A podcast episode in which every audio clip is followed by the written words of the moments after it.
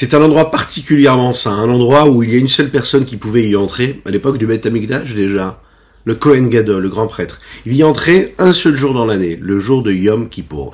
Il allait là-bas pour prier à Kadosh Baruch pour demander à Dieu de pardonner le Ham Israël, le peuple juif. Vous l'avez bien compris, cet endroit-là, il est unique. C'est un endroit qui se trouve dans le Beth Amikdash, c'est cet endroit que nous nommions le Kodesh à Kodeshim, le Saint des Saints très particulier. Le Kohen Gadol, lorsque le grand prêtre rentrait là-bas, dans le Kodesh HaKodeshim, il faisait une prière. Et la prière était courte. Pourquoi? Parce qu'on voudrait être sûr qu'il restait bien vivant. Le peuple juif avait très très peur pour lui. Pourquoi?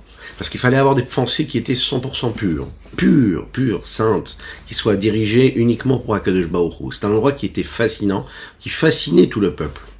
Le Kodesh HaKodeshim, le Saint des Saints, représente aussi, aujourd'hui, même si nous ne l'avons pas physiquement, la direction de pensée que nous devons avoir dans tout ce que nous faisons dans notre pratique de la Torah et des mitzvot. C'est ce qui représente la connexion avec Akadosh Baruch la présence de Dieu, l'infini du Saint béni soit-il ici-bas sur terre. C'est cette notion qu'on va essayer de développer aujourd'hui à travers l'étude du Tania du jour. Aujourd'hui, nous abordons le dernier chapitre des Likuté Amarim, cette première partie du Tanya principal, hein, Likuté Amarim, le 53e chapitre avec l'aide d'Akadosh Baruch. Juste après, c'est quelques notes de Nigun.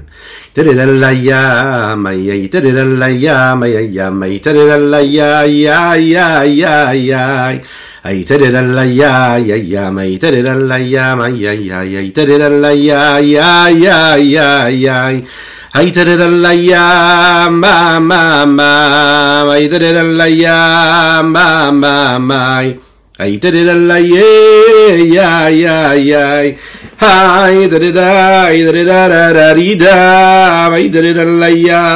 ma ma ma Haytaralaya ma ma ma Haytaralaya ya ya ya Haytarada Haytarada Haytaralaya ma ma ma Haytaralaya ma ma ma Haytaralaya Aïe, aïe, aïe, aïe, Nous étudions aujourd'hui pour la les Shelema de Avraham Nissim Ben Sultana. Nous étudions Leilou Nishmataviu Mori Rabbi Ruben Ben à la Shalom. Et bien sûr, nous étudions pour le mérite du clan Israël, Be'ezrat Hashem. Quel est le secret du Kodesh HaKodeshim? Qu'est-ce qui a transformé cet endroit en un endroit le plus dangereux, hein, le plus fascinant et le plus saint du monde? Le Kodesh HaKodeshim, c'est l'endroit où, on l'a dit, le Kohen Gadol se trouvait et allait le jour de Yom Kippour, le jour le plus saint du, de l'année d'un juif. C'est le jour où on se rapproche d'Akadosh Baruch Pourquoi? Parce que on se met complètement de côté, on demande pardon pour nos égarements et on se rapproche d'Akadosh Baruch C'est le jour où Dieu nous pardonne, Yom Kippour. C'est un fait, Dieu pardonne. Mais qu'est-ce qu'il a de si particulier? Il y a une forme de sainteté, ce Kodesh HaKodeshim. C'est un espace qui est au-delà d'espace et du temps. C'est un espace qui, lui, est connecté avec quelque chose, une notion de sainteté, qui dépasse en fait les limites du monde. On sait qu'il y a sur Terre dix kdushot, dix notions de sainteté. Le Kodesh HaKodashim fait partie de ces niveaux de sainteté. Ces dix niveaux, hein, par exemple, Eretz Israël, c'est la terre qui est la plus sainte de toutes les terres du monde. Ok? Yerushalayim, par exemple, c'est la ville qui est la plus sainte de toutes les villes du monde. Le Har Abaït, l'endroit où se trouve le Beth Amikdash, ce qu'on appelle aujourd'hui le mont du Temple, eh bien, c'est l'endroit, hein, l'endroit le plus saint de toute la ville de Yerushalayim. L'endroit dans le Har Abaït qui s'appelait la Hazara, cette enceinte-là, est appelé l'endroit le plus saint du Har Abaït. le Kodesh au Kodeshim qui lui se trouvait dans le Beth Amikdash, qui lui se trouvait sur ce Harabaït, est l'endroit le plus saint qu'il y avait dans le monde et sur cet espace-là, bien sûr. Plus l'endroit est saint, et plus il y a des lois qui sont strictes et qui lui sont propres. Qu'est-ce qui peut monter? Qu'est-ce qui peut rentrer dans cet endroit-là? Qu'est-ce qui peut... Euh, qu'est-ce qu'on a le droit d'y faire? Quel est le degré, le niveau de pureté qui est nécessaire pour pouvoir y entrer? Par exemple, dans le Beth Amikdash, pouvaient rentrer que des personnes issues du peuple juif. Une personne non juive ne pouvait pas entrer. C'est un endroit qui est très kadosh, saint. Dans le Kodesh lui-même, le Beth Amikdash, c'était seulement la partie la plus sainte du Beth Amikdash. Il y avait les Kohanim qui pouvaient entrer, mais pas les Lévi'im, et non pas les juifs simples du peuple. Dans le Kodesh HaKodashim, il n'y a que le Kohen Gadol qui pouvait y entrer, et non pas les autres Kohanim, et c'était un seul jour, c'était le jour du Yom Kippour. Il est expliqué comme ça dans la Kabbalah, dans la Chassidut, que le fait que cet endroit-là était si particulièrement saint, et donc qu'il y avait au sujet de cet endroit-là des lois, des halachot qui sont très propres et assez strictes, provient du fait que la présence d'Akadosh Baruch était particulièrement euh, présente justement. C'est-à-dire qu'Akadosh se révèle, se dévoile avec une grande force, une grande intensité, donc il en découle des lois très strictes de pureté, euh, comme on peut le constater, c'est-à-dire que plus l'endroit est grand, plus l'endroit est élevé, plus l'endroit était, était, et plus il y a des limites hein, qui, définissent cet endroit-là. Pourquoi? Ben Parce que la présence de Baruch elle elle est là, elle est beaucoup plus importante que dans d'autres endroits. Même si Dieu il est partout, mais il est dans un endroit en particulier de manière plus forte. C'est ce que nous allons voir justement.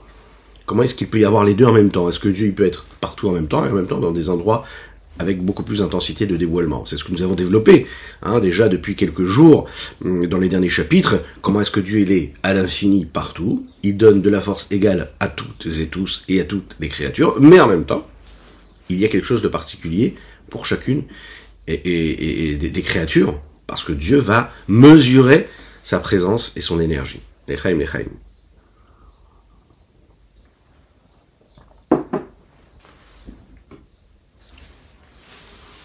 On sait que dans cet endroit-là, dans le Beth Amikdash, il y avait, mis à part le fait que c'était un endroit qui était très sain, qu'on ne pouvait pas y entrer, il y avait une notion de miracle. Vous avez déjà entendu parler de cette notion-là du Aaron Aberit, cet endroit qui était euh, où l'endroit où se trouvaient les tables de la loi. Hein Mais attaché mon bas dans quelques jours, célébrer la fête de Shavuot. Les tables de la loi étaient dans le Aaron Abrit, le Aaron qui était cet endroit où se trouvait justement ces Luchot Abrit, qui sont l'alliance même qui est entre le peuple juif et Akadosh Baruch Pourquoi cette shrina, cette présence d'Akadosh Baruch était si évidente dans le Kodesh HaKodeshim?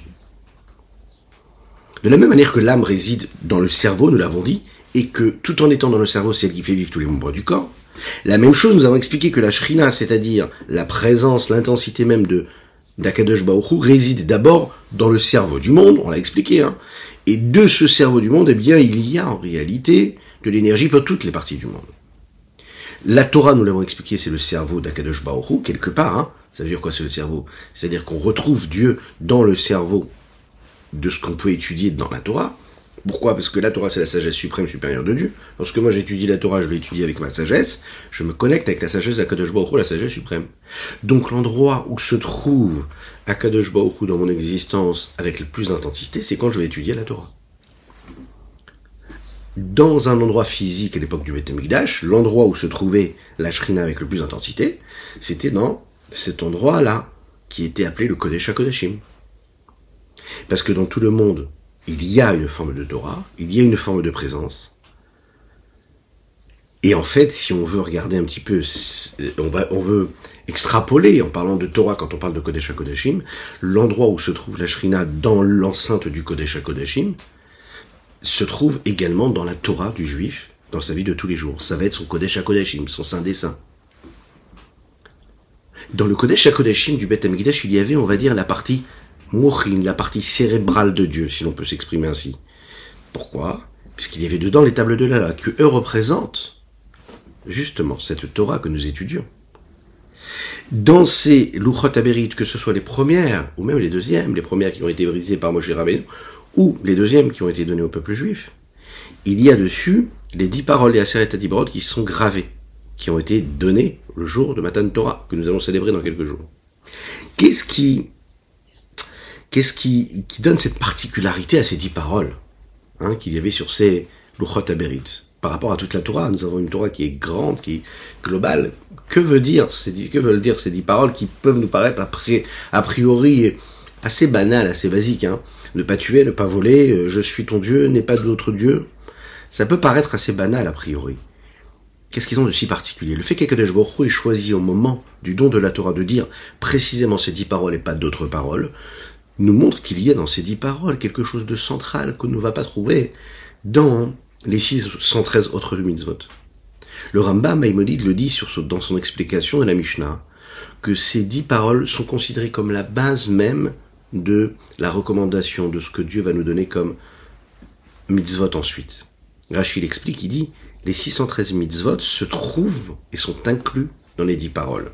Rabbeinu Saadia, qui est encore un commentateur de la Torah, il le dit, il dit que dans chaque parole, il y a en fait des mitzvot qui lui correspondent et qui découlent de cette mitzvah en particulier, de cette notion-là en particulier, en fonction de ce qu'elles sont ces mitzvot-là. C'est intéressant de voir que dans les dix paroles, il y a précisément 620 lettres. Et ces 620 lettres correspondent aux 613 mitzvot et bien sûr aux 7 commandements des rabbins, des rabbanan, 7 mitzvot des rabbanan, ce qui fait 620 comme le nombre de lettres qu'il y a dans la Seret Adiberot.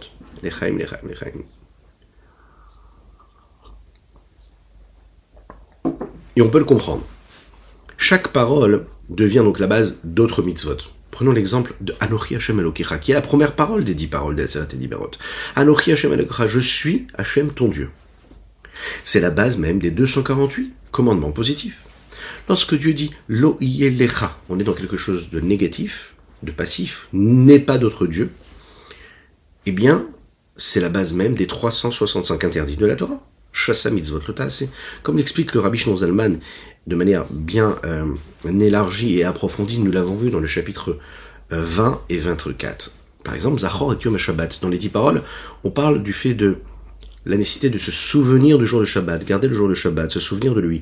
Et on peut le comprendre. Toutes les mitzvot qui concernent le jour du Shabbat sont euh, des dérivés quelque part de cette de cette parole-là qui fait partie des dix paroles.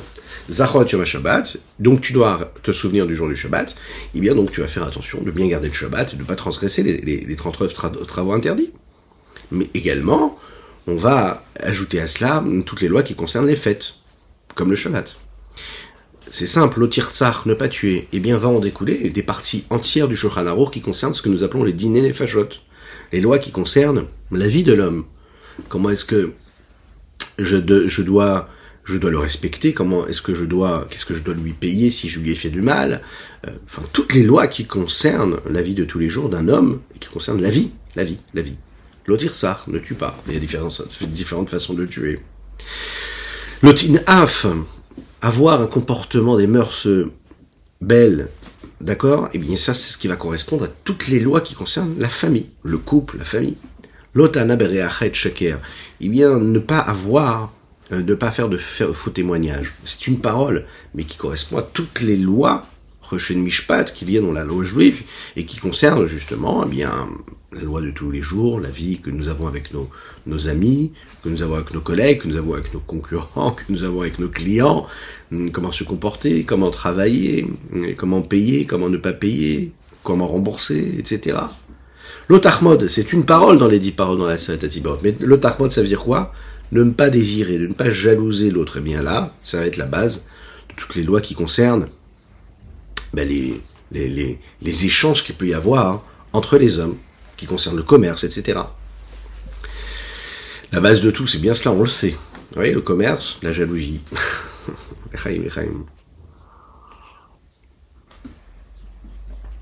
c'est intéressant de voir ici que le lotachmod, c'est lui, les dérivés, c'est lui qui correspond aux dérivés et euh, qui, correspond à la base même euh, de toutes ces lois qui concernent le commerce, l'argent. Parce qu'en fait, si on regarde bien, souvent, qu'est-ce qui pousse l'homme à posséder Qu'est-ce qui pousse l'homme à aller vers l'argent? Ben, C'est le désir. Et le désir, c'est la convoitise. Et la convoitise, c'est de jalouser parfois ce que l'autre a. en fait, c'est un, c'est vraiment un grand cercle qui inclut tout cela. Euh, on peut imaginer donc le niveau qu'il y avait de la Shrina dans ce Kodesh HaKodashim qui était assez particulier, dans lequel il y avait ce Aaron dans lequel il y avait ces dix paroles-là, était assez particulière aussi. Le niveau de Shrina qui résidait dans ce Kodesh HaKodashim correspond aussi à ce que nous avons étudié dans le chapitre précédent, à savoir que la Shrina, elle, euh, réside dans le monde entier, avec et par la Séphira. C'est très intéressant de voir la providence divine qui nous permet d'apprendre ce chapitre-là. Et bien sûr que ce n'est pas du tout un hasard, qui correspond à la Séphira de Malchut, qui est la Séphira que nous sommes en train d'étudier et de vivre euh, dans le décompte du Homer, le niveau de Malchut qu'il y a dans le monde, c'est lui qui correspond à, cette force-là qui permet à cette lumière d'éclairer les différentes parties du monde. Par son intermédiaire, la lumière d'Akadosh descend ici-bas. Elle descend d'un monde à un autre monde, elle vient d'un autre monde à un autre monde. Elle descend du monde de Hatzilut au monde de Bria, et ensuite de Malchut de Bria, ça descend dans le monde, de, dans le Malchut de Yetzira, et de Malchut de Yetzira, ça descend jusqu'au monde de Asiya. À travers cette Malchut, là, nous, on a la possibilité de recevoir quelque chose. La question c'est, où se trouve le niveau le plus élevé duquel s'exprime et qu'on est capable de définir comme étant le niveau le plus élevé qui se trouve dans le Kodesh HaKadoshim? Comment est-ce que ça s'exprime? Le Rabbi Shonzalman nous l'explique ici dans le Tanya. Il nous dit que cela s'exprime à travers la notion de miracle. La notion de miracle, elle nous montre une forme d'intensité, de pureté, de sainteté particulière. Ça se traduit, ça s'exprime à travers un miracle. Quelle est la différence entre un miracle et la nature? D'un côté, le monde est dirigé, on le sait, selon les lois de la nature. J'ai mis une petite graine en terre, je l'ai arrosée comme il faut, eh bien la nature va faire qu'elle va pousser. C'est une, ça fait partie de la volonté de Dieu, que le monde soit géré et régi selon des lois de la nature. D'un autre côté, on sait qu'au long de l'histoire, tout au long de l'histoire, on a vu que le peuple juif, mais que l'humanité tout entière, a vécu et continue à vivre des miracles. Comment est-ce que se passe ce passage-là entre ce qui est naturel et ce qui devient miraculeux? Et pourquoi est-ce que cette notion de miracle ne se passe pas à chaque moment? Pourquoi est-ce que c'est à des moments précis?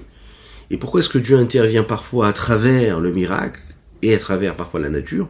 Et comme nous l'avons étudié ensemble, dans un des Mahamarim du Rabbi, vous vous en souvenez, on a expliqué que parfois le miracle qu'il y a dans la nature est beaucoup plus fort que le miracle qui est au-delà de la nature, au-dessus de la nature.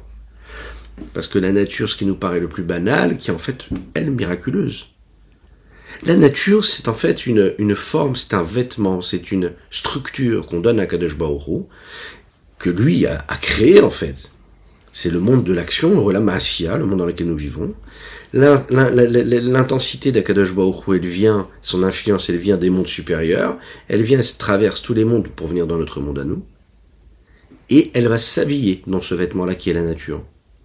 En fonction des lois qui régissent ce, ce monde de la nature. C'est très très très très très très joli. Cette petite anecdote. C'est une femme qui vient voir le rabbi de Lubavitch et qui vient lui demander une bracha, une bénédiction pour qu'elle ait des enfants. Ce qu'on souhaite à tous ceux et qui en ont besoin. Qu'Akadosh où on voit des enfants, encore des enfants, à tout le monde. Oui, vous pouvez dire Amen, même en live, hein, et même en, direct, et même en, pardon, même en, en, replay, faites-le. Hein. Si vous êtes avec des enfants dans la voiture, quand vous écoutez le cours, faites-leur dire Amen. Cette femme-là, demande au rabbi, elle dit, j'aimerais avoir une bracha pour avoir des enfants. Le rabbi, lui donne la, la. Et la femme, elle, dit, non, non, non, non, rabbi, je veux des enfants maintenant. Le rabbi l'a regardé en souriant, il lui dit, bah, il va falloir au moins neuf mois. Bien sûr qu'il faut y avoir des miracles, mais les miracles entrent dans les lois selon les lois de la nature. La Kadesh nous fait des miracles, mais il les habille dans les lois de la nature. Donc Dieu va nous donner ce qu'il doit, nous donner ce qu'on mérite de, recevoir. Mais il va le faire à travers, ou parfois même ce qu'on mérite pas ce qu'il décide de nous donner, il va les faire selon les lois de la nature. Les limites, les lois, cette, cette, cette forme-là, cette structure-là, c'est une structure qu'on va trouver particulièrement dans le monde de Assia, dans le monde Assia dans notre monde à nous, et pas dans les mondes supérieurs. Là-bas, il n'y a pas de loi de la nature. Là-bas, dans tous les autres mondes, on est capable de voir la présence d'Akadosh Baruch on est capable de voir comment euh, ce flux-là, cette intensité d'énergie divine, est là, présente. comment est-ce que ça vient En fonction et grâce à la volonté d'Akadosh Baruch et que ça se pose dans chacun des mondes.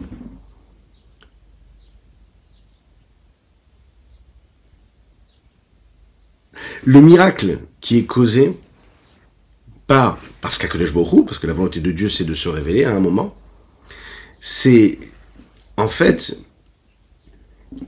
une notion qui intervient lorsque le niveau de dévoilement qui est nécessaire dans le monde est tellement grand et tellement intense, et qui ne peut pas s'habiller dans les lois de la nature, et qu'absolument faut qu'il y ait cette intensité de lumière qui descende, alors il va falloir qu'il y ait quelque chose qui dépasse les lois de la nature. Les lois de la nature, elles sont trop restreintes. Et elles bloquent, elles ne peuvent pas recevoir cette lumière-là, alors Dieu intervient à travers le miracle, qui lui déplace les lois de la nature. Dans le langage de la Kabbalah, il faut le dire de cette façon-là. Quand les mondes supérieurs, qui éclairent notre monde à nous, sont capables de donner une lumière sans passer par l'intermédiaire des différentes énergies, des dix séphirotes, et en particulier des séphiras de Malchut qu'il y a dans chacun des mondes, traverser, traverser ce système de l'ordre de l'enchaînement des différents mondes, et qu'il faut qu'il y ait cette lumière-là qui descend ici-bas sur Terre, alors là, on peut voir quelque part la main de Dieu, et c'est ce qui va nous paraître miraculeux. On est sorti des lois de la nature, et il s'est passé quelque chose de spécial. Il y a dans le monde un endroit où ce miracle-là était constant. En général, un miracle, ça vient à un moment précis, assez court. La mer Rouge, elle s'est ouverte. C'était un moment précis particulier. Et ensuite, l'eau est revenue à sa place comme elle était avant. Lorsque le soleil, à un moment de l'histoire biblique, s'arrête, il s'arrête un moment pendant quelques heures, et ensuite il retourne, il continue à faire ce qu'il a à faire. La conduite du monde, elle est régie par des lois naturelles. Il y a un endroit où le miracle était constant, c'était les Luchot ces tables de la loi. Les Chachamim disent que les lettres qu'il y avait dans les Aseret Adiberot, des dix paroles qui étaient gravées dans les Luchot, dans ces pierres-là, des tables de la loi, elles passaient d'un espace à un autre, d'un côté à l'autre, elles étaient gravées en trois dimensions quelque part, même plus que cela. Ce qui est encore plus intéressant, c'est que vous savez, il y avait des lettres comme le Samer et le Même, qui sont des lettres qui sont comme ça, arrondies et fermées. Le problème, c'est que leur espace, de l'intérieur, c'est un rond, donc c'est un espace qui, a priori, n'a pas d'endroit où se, où saisir la pierre puisque c'est la pierre qui devenait la lettre et ne pouvait pas tenir. Les Chachamim disent que ces lettres-là, en fait, elles étaient suspendues de manière miraculeuse, elles étaient présentes, et en fait, tout en étant gravées, eh bien, elles étaient en suspens. C'est un miracle. Et ce miracle-là, les Chachamim, ça je nous disent, c'est pas juste un miracle qui a eu lieu au moment où les, dix paroles ont été données, au moment où les lochot ont été données, mais c'est un miracle qui avait lieu à chaque moment. Toujours toujours présent, les Luchot, il y avait ce miracle-là. À travers toutes les générations, ces lettres-là sont restées en suspens, gravées quelque part en même temps. Les Chachamim disent que on ne sait pas où se trouvent aujourd'hui les, où se trouvent les, tables de la loi. Mais jusqu'à aujourd'hui, le miracle qu'il y a dans les tables de la loi, elle continue d'être là, d'être présent. La raison pour laquelle les dix paroles avaient besoin d'être là et d'exister et doivent continuer à exister, à travers ce miracle-là, et a priori, pas par, pas, et pas par les lois de la nature, et selon les lois de la nature, c'est parce que la Shrina, la présence divine qui est claire et qui provient du monde de Hatzilut ou de Bria, c'est-à-dire qui passe à travers le niveau de Malchut, d'Hatzilut et de Bria, eh bien, ça passe pas au monde de Yetzira et d'Asiya, ça vient directement sur cette pierre-là, qui sont les tables de la loi, les Luchot Abrit. Sur ces Luchot-là, il est dit que c'était Maase Elohim, Mirtav Elohim. C'est un acte de Dieu. C'est l'écriture de Dieu. Cela veut dire que ça n'intervient pas. Et ça ne s'exprime pas selon les lois de la nature, mais selon les lois de Dieu. C'est la raison pour laquelle que le niveau d'intensité de présence de Dieu, de Shrina qu'il y avait à travers les lettres de ces Luchot Abrit, ces tables de la loi, sont euh, des lois, sont, sont des sont des notions de présence de Dieu et de lumière d'Akadosh Baruch miraculeuses qui dépassent les lois de la nature, et c'est la raison pour laquelle elles peuvent être éternelles. Les Chachamim disent qu'il y avait deux autres euh, miracles dans le Kodesh HaKadoshim, dans le Saint des Saints. Euh, un des miracles, c'était que l'endroit, l'espace où se trouvait le Haron, eh bien, il ne faisait pas partie des limites de l'espace qu'il y avait dans le Kodesh HaKodeshim. Qu'est-ce que cela veut dire? Le Aaron Aberit, lui, il avait, il faisait, hein, les dimensions, c'était dimensions, c'était 2 mètres, et, 2 mètres et demi environ, hein. on appelle ça des amot, environ 2 mètres et demi de longueur, sur 1 mètre et demi de largeur. Et il se trouvait au milieu de la pièce. Et lorsque l'on mesurait du côté gauche du Aaron jusqu'au mur, on était capable de trouver l'espace de dimension de 10 amot, un peu plus de 10 mètres. Et lorsque l'on faisait la même chose du côté droit, on était capable aussi de trouver 10 mètres. Il en ressort donc que cette pièce-là, entière, eh bien, elle faisait donc 22 et demi amot. 2,5 plus 10 et 10. Vous êtes d'accord Mais lorsque maintenant on mesurait la grandeur véritable d'un mur à un autre mur, on était capable de voir que la dimension était, et la mesure était faite de 20 amot. Les 2 mètres et demi qui correspondent à l'espace que devait prendre le Haron disparaissaient. C'est-à-dire qu'il ne rentrait pas dans les limites, tout en étant présent, il ne prenait pas de place. Quelque chose d'inexplicable. C'était un miracle. Mathématiquement, on ne peut pas l'expliquer. C'était quelque chose de miraculeux. Pourquoi? Parce que la shrina, la présence de Dieu qui résidait, dépassait cette intensité, elle dépassait les limites de l'espace. Et puisqu'elle dépassait les limites de l'espace, eh ben, elle créait ce suspens quelque part dans l'espace. Il y avait aussi un autre miracle dans le Kodesh HaKodeshim, dans le Saint des Saints, c'est qu'on sait qu'il y avait ces deux chérubins qui étaient posés. Et dans le texte, on nous dit que ces deux chérubins se regardaient l'un et l'autre, face à face. Parfois, on nous dit que dans le texte, que les chérubins regardaient chacun l'extrémité du mur, chacun de son côté. Et les chachamim disent, les sages nous disent, qu'en fait, ils réagissaient en fonction, de manière totalement miraculeuse, hein, en fonction de la situation spirituelle, de l'état spirituel du peuple juif. S'ils accomplissaient la volonté d'Akadosh Baruch les deux chérubins se regardaient face à face. S'ils n'accomplissaient pas la volonté de Dieu, bien ils se regardaient plus, chacun regardait de son côté. D'ailleurs, les textes disent que c'est ce qui correspond à la gdoucha, à la sainteté, à l'harmonie qu'il peut y avoir dans le couple. Lorsque il y a la sainteté d'Akadosh Baruch dans un couple, la sainteté de Dieu, lorsqu'il y a la pureté, lorsqu'il y a une véritable harmonie dans le couple entre l'homme et la femme, alors à ce moment-là, les deux se regardent face à face lorsqu'il n'y a plus ce face-à-face, lorsqu'on n'est plus capable de se regarder face à face, comme c'est chez Robert là, c'est parce que la volonté d'Akadosh Baruch n'est pas dans la vie du couple. La sainteté, la pureté n'est pas présente dans la vie du couple. Alors à ce moment-là, bien, ça se traduit comme ça. Chacun regarde de son côté. Ce qu'on doit travailler, c'est cette harmonie, afin qu'il y ait ce face-à-face-là. Regardons dans les mots ce que le Rabbi Zalman a à nous dire, et on conclura sur ceci. Vine Keshaya Baidrishon Kayam, Perek Nun Gimel, 53e chapitre. Lorsque le premier Beth était présent, existant. Chez moi, Aaron Valuchot Bebet Kodesh Kodashim. Le Aaron à Kodesh et les Luchot se trouvaient dans le Kodesh Kodashim. Aïta Shrina Shimalchut Atzilut Shibrinat Gilou Yorensov Baruchu Shurasham Ulbeshet Baseret Adiberot. Cette Shrina-là se trouvait dans les dix paroles. Beyeter Seed Veyeter Az, Begilou Ira Veatsum avec beaucoup plus d'intensité de dévoilement. Yoter Migilouya Lot Kodesh Kodashim Shilemala Beolamot Elyanim.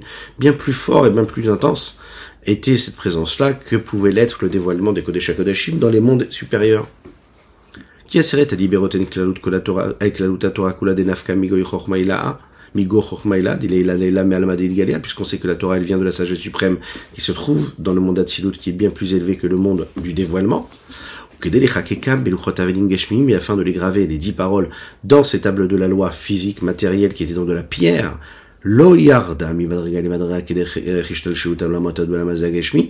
sagesse d'Akadosh n'est pas passée de niveau en niveau à travers le système de l'ordre de l'enchaînement des différents mondes jusqu'à notre monde matériel. Pourquoi? Parce que ce monde-là est régi par des lois naturelles, alors que les luchotel, c'est la parole de Dieu, c'est la pensée de Dieu, c'est un acte de Dieu qui lui dépasse les lois de la nature matérielle. qui lui, ce monde-là, était dépendant de ce qui peut se passer ici-bas. Le monde d'Asiya fait partie de cette globalité-là. Voilà. Et là, d'où venait cette présence-là? Elle venait, ces louchotes-là, de la sagesse supérieure suprême qui venait du monde d'Atsilut et non pas du monde d'Asiya. Pourquoi? Parce que c'est la globalité même de la Torah qui se trouve dans les dix paroles. Elle s'arrêtait à sa vie dans le monde d'Atsilut et de Bria et non pas dans le monde d'Asiya et le monde de Yetira. Et elles, seules, qui sont en unicité totale avec la, avec la lumière de l'infini du Saint qui s'y trouve à l'intérieur. Elles, sont appelées la Shrina. Ashura Bekoche Kodashim des Baïd Rishon qui résident dans le Saint des Saints qui se trouvait dans le Baïd Rishon, dans le premier Bet Amigdash.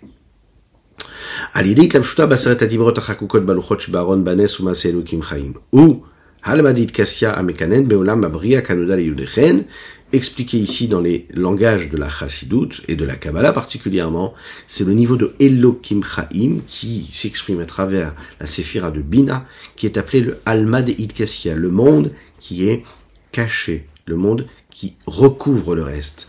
Amekalen Beolam Abria, qui se trouve dans le monde de Bria, Kanoda Yudechen, comme il est connu pour ceux qui maîtrisent bien euh, la sagesse cachée. Ça, c'est ce qui se passait particulièrement dans le monde, dans le domaine du Baïd Rishon, le premier Betamikdash.